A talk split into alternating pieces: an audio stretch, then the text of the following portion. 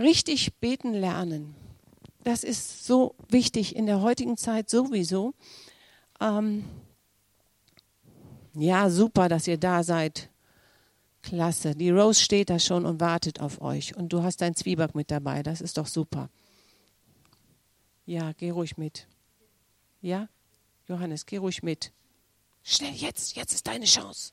So, gut. Ähm, dieses richtig beten, das ist so wichtig. Ich, wir haben, Burk und ich, wir haben letzte Woche und nächste Woche haben wir so viele Gespräche mit, mit Menschen, die verzweifelt sind, richtig verzweifelt sind, wo du da richtig schlucken musst und denkst, uh, wie kommen die da wieder raus? Und die glauben ja nicht an Gott, die, die können nicht beten, die, die, die wissen gar nicht, was sie machen sollen. Und ich habe so gedacht, boah, das ist wichtig, dass man lernt, richtig zu beten. Im Psalm 91, Vers 15 steht, ruft er zu mir, gebe ich ihm Antwort. Also wenn du eine Frage hast, ruft er zu mir, gebe ich ihm Antwort. In der Bedrängnis bin ich bei ihm. Ich reiße ihn heraus und bringe ihn zu Ehren. Also, wenn wir in Not sind, dann beten wir ja oft, Herr, hol mich hier raus. Kennt ihr das? Veränder meine Situation, hol mich hier raus. Ob es jetzt eine finanzielle Situation ist, ob es in der Ehe ist, beim Mobbing oder in Stresssituationen. Aber wir müssen lernen, in dieser Phase richtig zu beten. Herr, komm in meine Situation hinein. Wir lernen am meisten in dieser Situation, nicht außerhalb der Situation. Und äh, wir wollen immer so gerne sofort raus. Und es ist sehr entscheidend, wie wir in schwierigen Situationen beten. Also nochmal dieses Herr, hol mich hier raus, kannst du machen, aber es führt dich nicht zum Wachsen, sondern anstatt dass du so betest, sagst du, Herr, komm herein in diese Situation, schick mir deine Engel, komm in meine Firma, komm dahin, wo ich ungerecht behandelt werde, komm in meine Ehe, komm in meine, was weiß ich, äh, Beziehung, was weiß ich. Herr, hilf mir, meine Situation aus deiner Perspektive zu betrachten. Und Gott will in dein Chaos hinein. Wenn du in so einem Chaos gerade momentan lebst, Gott ist ein Spezialist für Chaos. Wusstet ihr, wusstet ihr das? Nirgendwo gibt es so einen Spezialist für, für Chaos wie bei Gott. Weil als die Erde entstand, da war Chaos. Keine Blume, kein, kein Vögelchen, gar nichts. Da war Chaos. Und der Heilige Geist brütete über dieser Erde und Gott sprach und Wunderbares geschah. Also Gott ist ein Ermutiger, ein Gott, der stärkt, Lösungen aufzeigt. Er entmutigt niemals. Und er weiß wirklich, was du jetzt brauchst. Er weiß es. Ja? Und deshalb ist es wichtig, dass wir ihn in unsere Situation hinein einladen und sagen, Herr, öffne mir die Augen. Und wenn wir immer nur darauf schauen, dass Gott uns da rausführt, dann werden wir enttäuscht. Manchmal, das hört sich jetzt gruselig an, aber es, es kann sein, dass manche Situationen jahrelang dauern. Jahrelang, bis Gott was tut. Aber in dieser Zeit des Wartens, die so entscheidend ist zum Wachsen, dann gehen die Wurzeln tief. In dieser Zeit des Wartens passiert mit dir ganz, ganz viel. Aber er gibt dir Frieden, Hoffnung und Ruhe in der Zeit.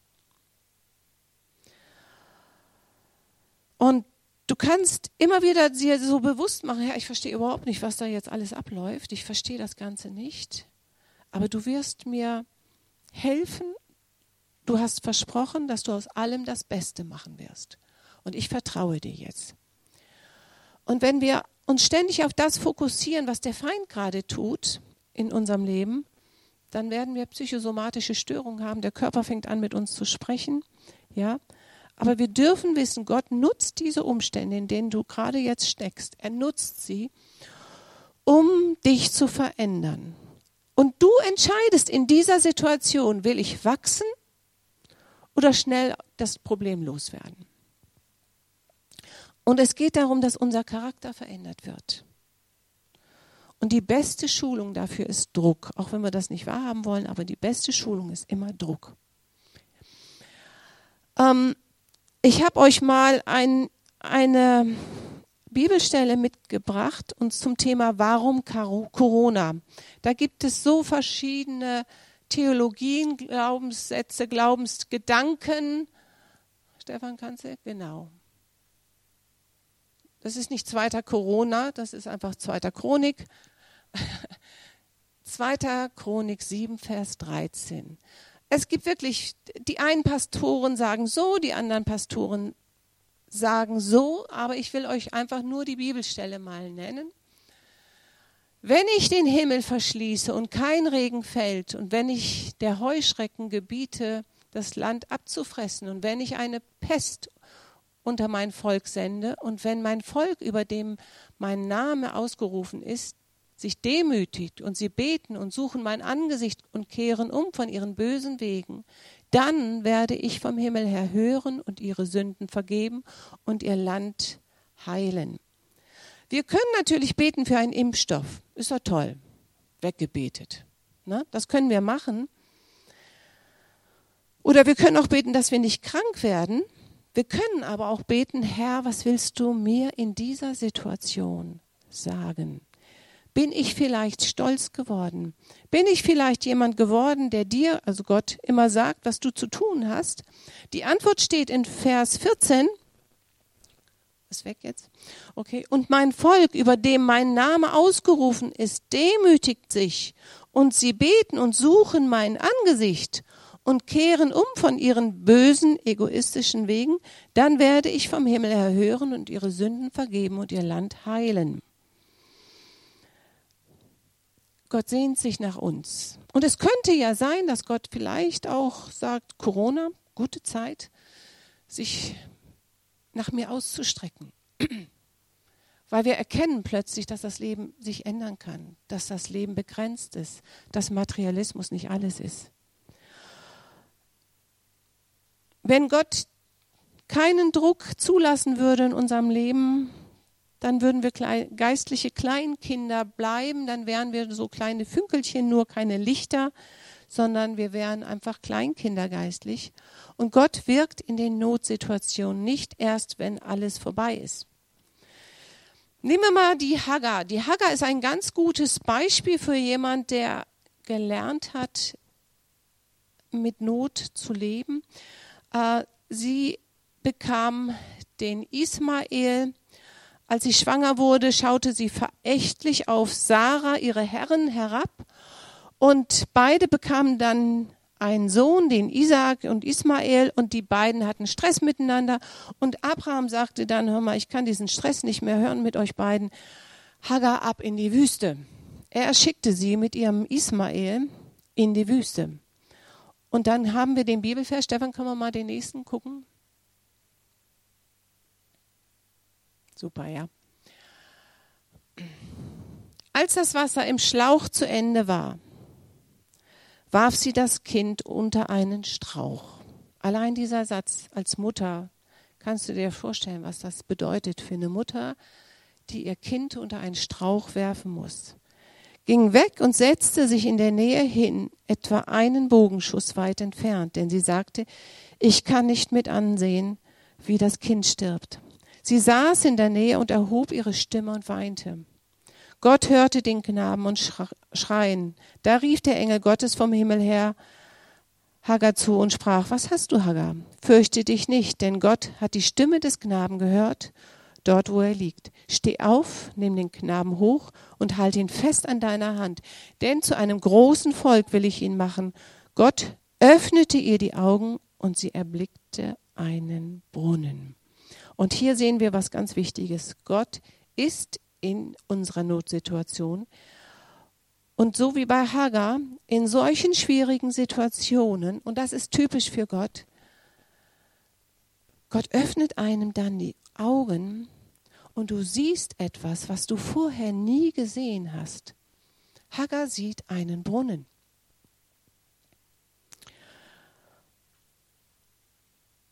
Und da möchte ich uns ermutigen, dass wir den Mut haben, wenn wir in, in einer schwierigen Situation sind, dass wir sagen, okay, Herr, öffne mir die Augen, dass ich meinen Brunnen erkenne. Jeder von euch hat einen Brunnen.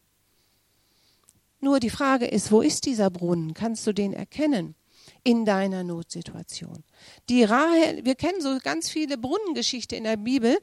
Die Rahel hatte am Brunnen den Jakob entdeckt, ja? Oder Jesus begegnete der Samariterin am, am Brunnen. Gott begegnet uns an diesen Brunnen und das wird unser Leben verändern. So als Impuls mal, es gibt ja viele, auch Christen, die mit Neurosen zu tun haben, Zwangshaft, Zwanghaftigkeiten, vielleicht kennt ihr sowas, dass du etwas tust, was du nicht willst. Immer wieder machst du das Gleiche, zwanghaft in dir machst du etwas. Und da kannst du beten natürlich, Herr, mach, dass das weggeht. Du kannst aber auch beten, Herr, öffne mir die Augen, dass ich erkenne, welche Defizite ich habe. Merkt ihr den Unterschied? Das ist ein Riesenunterschied. Weil Gott kann das wegnehmen, was du da an, an Neurosen oder Zwanghaftigkeiten hast. Aber das tiefere Problem ist, dass, dass die Defizite, deine Seele sagt dir etwas. Ja? Und da muss man hinschauen. Und manchmal dauert es wirklich Jahre, bis Gott eingreift, aber Gott will dich dehnen und stretchen.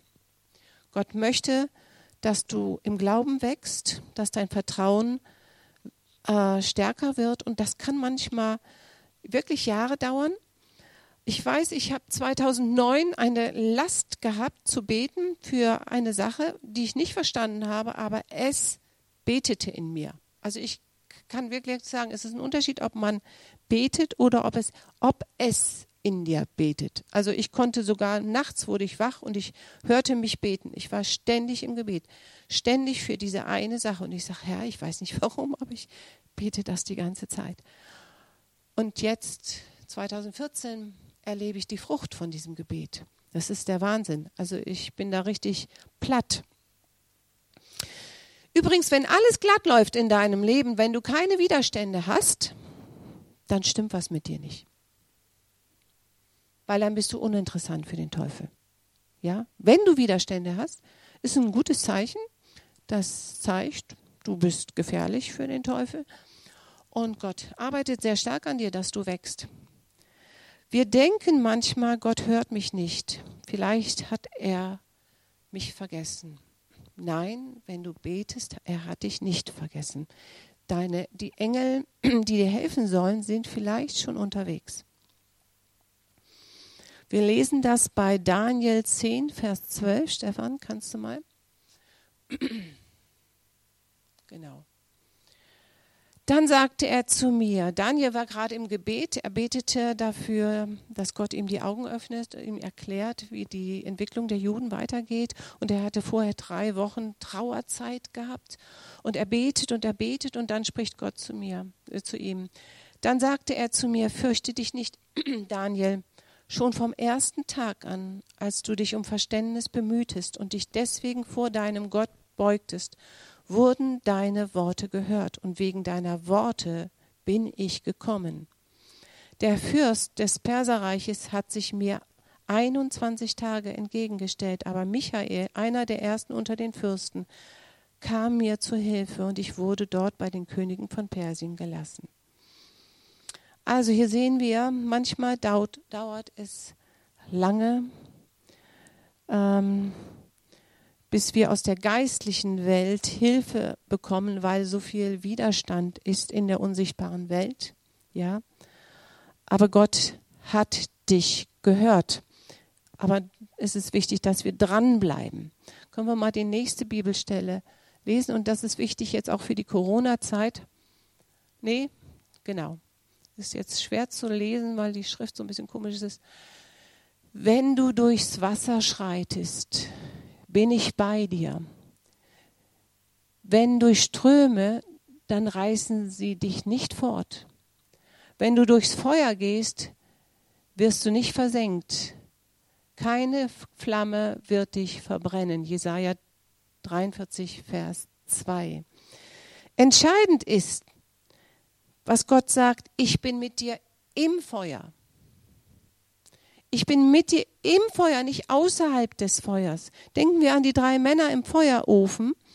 Der Engel war mit diesen drei Männern im Feuer. Gott hätte das ja auch so machen können, dass er sagt, ich sorge dafür, dass die Technik nicht stimmt, dass das Feuer nicht angeht. Hätte er auch machen können. Nein, Gott ist im Feuer. Er schickt einen Engel in das Feuer. Und frag dich mal innerlich, wo brichst du vielleicht gerade aus und sagst, nee, ich mache da nicht mehr mit, das ist mir alles zu schwierig. Anstatt zu sagen, ich halte aus, bis Gott mich weiterführt. Ich helfe mir nicht selber, sondern ich ertrage das, wo ich durch muss und warte, bis Gott eingreift. Ein Satz, den man sich merken sollte, diejenigen, die im Feuer standhaft bleiben, sind diejenigen, die die übernatürliche Kraft Gottes erleben. Also dieses standhafte sagen, ich bleibe an dieser Stelle, ich halte aus, bis Gott eingreift. Ich weiche nicht aus, ich gehe nicht den leichteren Weg, sondern ich, ich will auch, dass meine Wurzeln tiefer gehen. Ich vertraue, dass Gott mir jetzt hilft. Und wenn es Jahre dauert, aber ich bleibe stehen. Ja? Und sowas sieht Gott. Wenn wir den Heiligen Geist in unsere Situation hineinladen, dann spüren wir plötzlich sein, seine Kraft.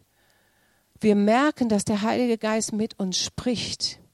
Der Heilige Geist spricht dann in dir, ich möchte, dass du in dieser Situation Folgendes lernst. Und dann kommt irgendwas, dass du lernst, mir zu vertrauen, dass du deine Sicherheiten aufgibst, dass du lernst, auf mich zu hören. In dieser Standhaftigkeit lernen wir etwas. David sagt in Psalm 56, Vers 4, doch gerade dann, wenn ich Angst habe, will ich mich dir anvertrauen. Ich lobe Gott für das, was er versprochen hat. Ihm vertraue ich und fürchte mich nicht. Was kann mir ein Mensch schon tun? Es besteht wirklich die Möglichkeit, dass wir uns freuen können, auch wenn um uns herum alles chaotisch ist. Das ist dann keine äh, Heuchelei, nein, sondern ähm, der Heilige Geist kann uns diese Freude geben. Wir sehen das an Paulus im Gefängnis. Ähm, der hat sich im Gefängnis gefreut. Ich habe jetzt auf Facebook ein tolles Bild gefunden. Ich wollte es kopieren, ich habe es nicht mehr wiedergefunden. Und zwar ein junger Mann, 20 ungefähr, äh, in China oder irgendwo, hat einen Hauskreis besucht und man hat ihn da erwischt und er sollte umgebracht werden. Er sollte gehängt werden, weil er diesen Hauskreis besucht hatte. Und dann hatte man ein Bild gezeigt, da war der Galgen und er stand daneben dem Galgen und er wusste, ich bin gleich bei Jesus. Und der hatte eine Freude. Das Foto, das hat mich überzeugt. Er freute sich, ich bin gleich bei Jesus. ne? Da war keine Angst, nichts. Er wusste, ich werde jetzt gehängt, weil ich an Jesus glaube aber er war voller Freude. Da möchte ich hinkommen. David konnte sich freuen und hatte Frieden in sich, obwohl er so viel Leid in sich hatte. Denn in der Bibel steht, und David stärkte sich im Herrn, als er bei Ziklag alles verloren hatte. Er stärkte sich im Herrn. Und das können wir auch. Auch wenn ich durchs finstere Tal gehe, fürchte ich kein Unheil, denn du bist bei mir. Wenn wir immer nur beten, Herr, hol mich hier raus, hol mich hier raus, können wir machen, vielleicht macht er es auch hier und da, aber dann werden wir nichts, ich sag mal, nichts zu sagen haben. Wir haben dann keine, keinen lebendigen Glauben. Übrigens, die besten Lobpreislieder sind immer da entstanden, wo, wo die Leute in Not waren. In dieser Notsituation haben sie dann ein Loblied, Loblied von Gott bekommen. Gott möchte, dass wir belastbar werden. Er sucht Menschen, die ein lebendiges, glaubensvolles Zeugnis haben. Das bedeutet Christsein. Wovon wollen wir denn zeugen, wenn wir immer den leichteren Weg gehen? Wovon wollen wir denn Zeugnis abgeben? Wie gehen wir durch Ungerechtigkeit? Was erleben wir, wenn wir krank sind, wenn wir unter Druck stehen, wenn wir alleingelassen werden? Und das spricht die Menschen an. wenn wir sagen können, du, ich war auch an dem Punkt, aber da hat Gott zu mir gesprochen, da hat er mir geholfen, ja. Und wir brauchen wieder Zeugen von Gottes Kraft. Und Gott lässt manchmal Schwieriges zu, damit wir lernen, uns an ihm festzuhalten. Er will uns befördern, er will uns durch diese Notsituation in unsere Berufung hineinführen. Hagar hätte in der Wüste, ähm, hatte in der Wüste ohne Wasser erleben dürfen. Und das muss man sich mal vorstellen. Du bist in der Wüste und hast keine menschliche Hilfe. Und dann plötzlich zeigt Gott, hier ist ein Brunnen. Und die Frau kann sagen, Gott ist mein Versorger. Er ist der Herr über Leben und Tod. Es ist ein Unterschied, ob ich es gelesen habe oder irgendwo gehört habe oder wenn ich das selber erlebe. Das verändert dein Leben, ja. Und Gott ist nicht limitiert. Wir, wir erzählen immer von unserer Not. Egal wo ich bin, die Leute erzählen von ihrer Not. Wir erzählen immer von unserer Not, aber Gott sucht Leute, die von seiner Größe berichten. Ja? Wir können auch die Haltung haben, Corona hin oder her, mein Leben ist in Gottes Hand. Er spricht das letzte Wort. Ja?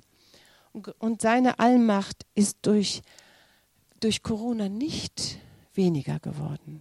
Er vertrocknet nicht. Gott vereinsamt auch nicht da oben im Himmel. Er sagt, ich bin der ich bin. Und vielleicht schaffen wir es, dass wir nicht immer nur meckern und stöhnen, sondern sagen, ich weiß, Gott ist mit mir und er wird mich da durchführen. Wir haben bei unseren drei Kindern ein Erziehungsziel gehabt, das war, dass sie lernen, selbstständig zu werden. Und ich weiß gar nicht mehr, wie viele Jahren lernt man Schleife machen mit fünf? Ist das so? Also Schleife machen, das war, ja. Und äh, das war ein Drama. Und ich weiß noch, wir saßen dann im Wohnzimmer und eins unserer Kinder, Manno, Manno, und dann kriegte er die Schleife nicht an und sollte Brötchen holen beim Bäcker. Und dieses Geschimpfe, Manno, und dann stampfte er da auf, auf und wir saßen da, wir hätten sofort helfen können. Aber das auszuhalten als Eltern zu sagen, ich halte mich zurück, er schafft das schon. Manchmal habe ich dann gesagt, du Hammer, du kriegst das hin. Ich habe ihn ermutigt.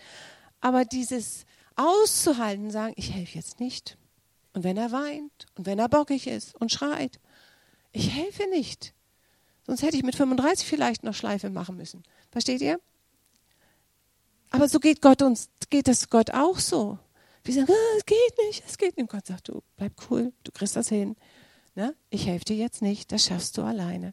Ja, so ist es manchmal. Wir erleben dann, wir müssen da alleine durch, aber wir werden dadurch stark.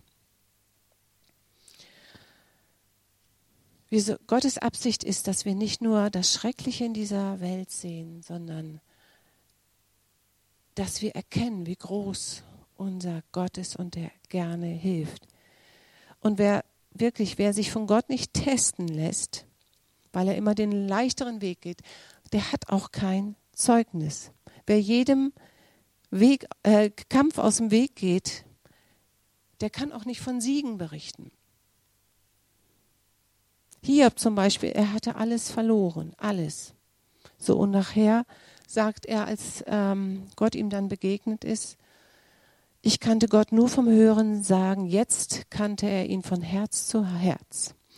Und ähm, Gott möchte, dass wir die Haltung haben, nicht mein Wille geschehe, sondern dein Wille, und dann begegnet er uns. Und wir beten oft, Herr, befreie mich von meinem Chef, von meinem Lehrer, von was weiß ich, von, von diesem blöden Job, ja. Aber wir müssen auch begreifen, dass Gott uns diese Menschen in den Weg stellt, ganz bewusst, diese chaotischen, diese doofen, diese, die so nervig sind, dass er das zulässt, damit wir verändert werden. Und es kann auch sein, dass du einsam bist und du betest immer, Herr, ich brauche einen Freund oder eine Freundin oder so. Und Gott sagt, du, erstmal musst du mich kennenlernen. Und dann dann schicke ich dir auch deinen Freund. Dieses richtige Beten, Herr, hilf mir in meiner Situation zu verstehen, wie ich jetzt beten soll. Vielleicht sollst du einfach lernen zu beten, zu überwinden, aber nicht gleich diese Situation wegbeten. Wir sind in dieser Instant-Gesellschaft, alles muss schnell verändert werden. Und wir dürfen lernen, in dieser Schwierigkeit, in dieser schwierigen Situation mit Corona, ich höre das immer wieder, dass die Leute sagen, ich halte das nicht mehr aus, ich will das nicht mehr und ich, ich ertrage diese Isolation nicht mehr. Aber wir können sagen, ich lobe meinen Gott. Ich lobe meinen Gott. Er hat den Durchblick für das Ganze. Ich habe euch ein schönes Bild mitgebracht. Können wir mal äh, das nächste Bild sehen, Stefan? Psalm 81, Vers 8. Ich finde das so schön. Als du in der Not zu mir schriest, rettete ich dich. Ich antwortete dir aus der Gewitterwolke, in der du, in der ich mich verborgen hielt. In Meriba prüfte ich dein Vertrauen zu mir, als es dort in der Wüste kein Wasser mehr gab. Und Gott will gerade in der Situation, wo du denkst, da kommt keine Lösung, ich muss mich damit abfinden. In der Situation, wo du denkst, hier kann sich nichts mehr verändern. Nein, wenn du Gott anrufst, er will dir helfen, aber in seiner Art und Weise. Und es wäre so schade, wenn wir diese Situation, wenn sie kribbelig ist, wenn sie nervig ist, wegbeten, anstatt zu sagen, Herr, ich stehe hier und ich will das lernen, was ich lernen muss. Ja? Wie wollen wir andere in dieser Welt ermutigen, wenn wir Gott in unseren Problemen nicht erleben?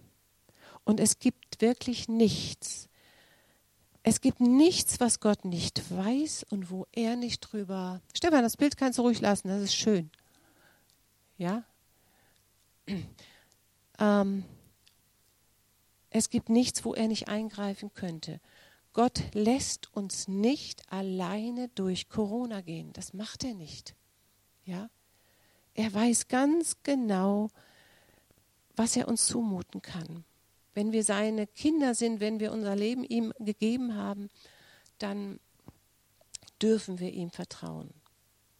Und die Frage, die du dir stellen darfst, ist, wer herrscht denn über mich?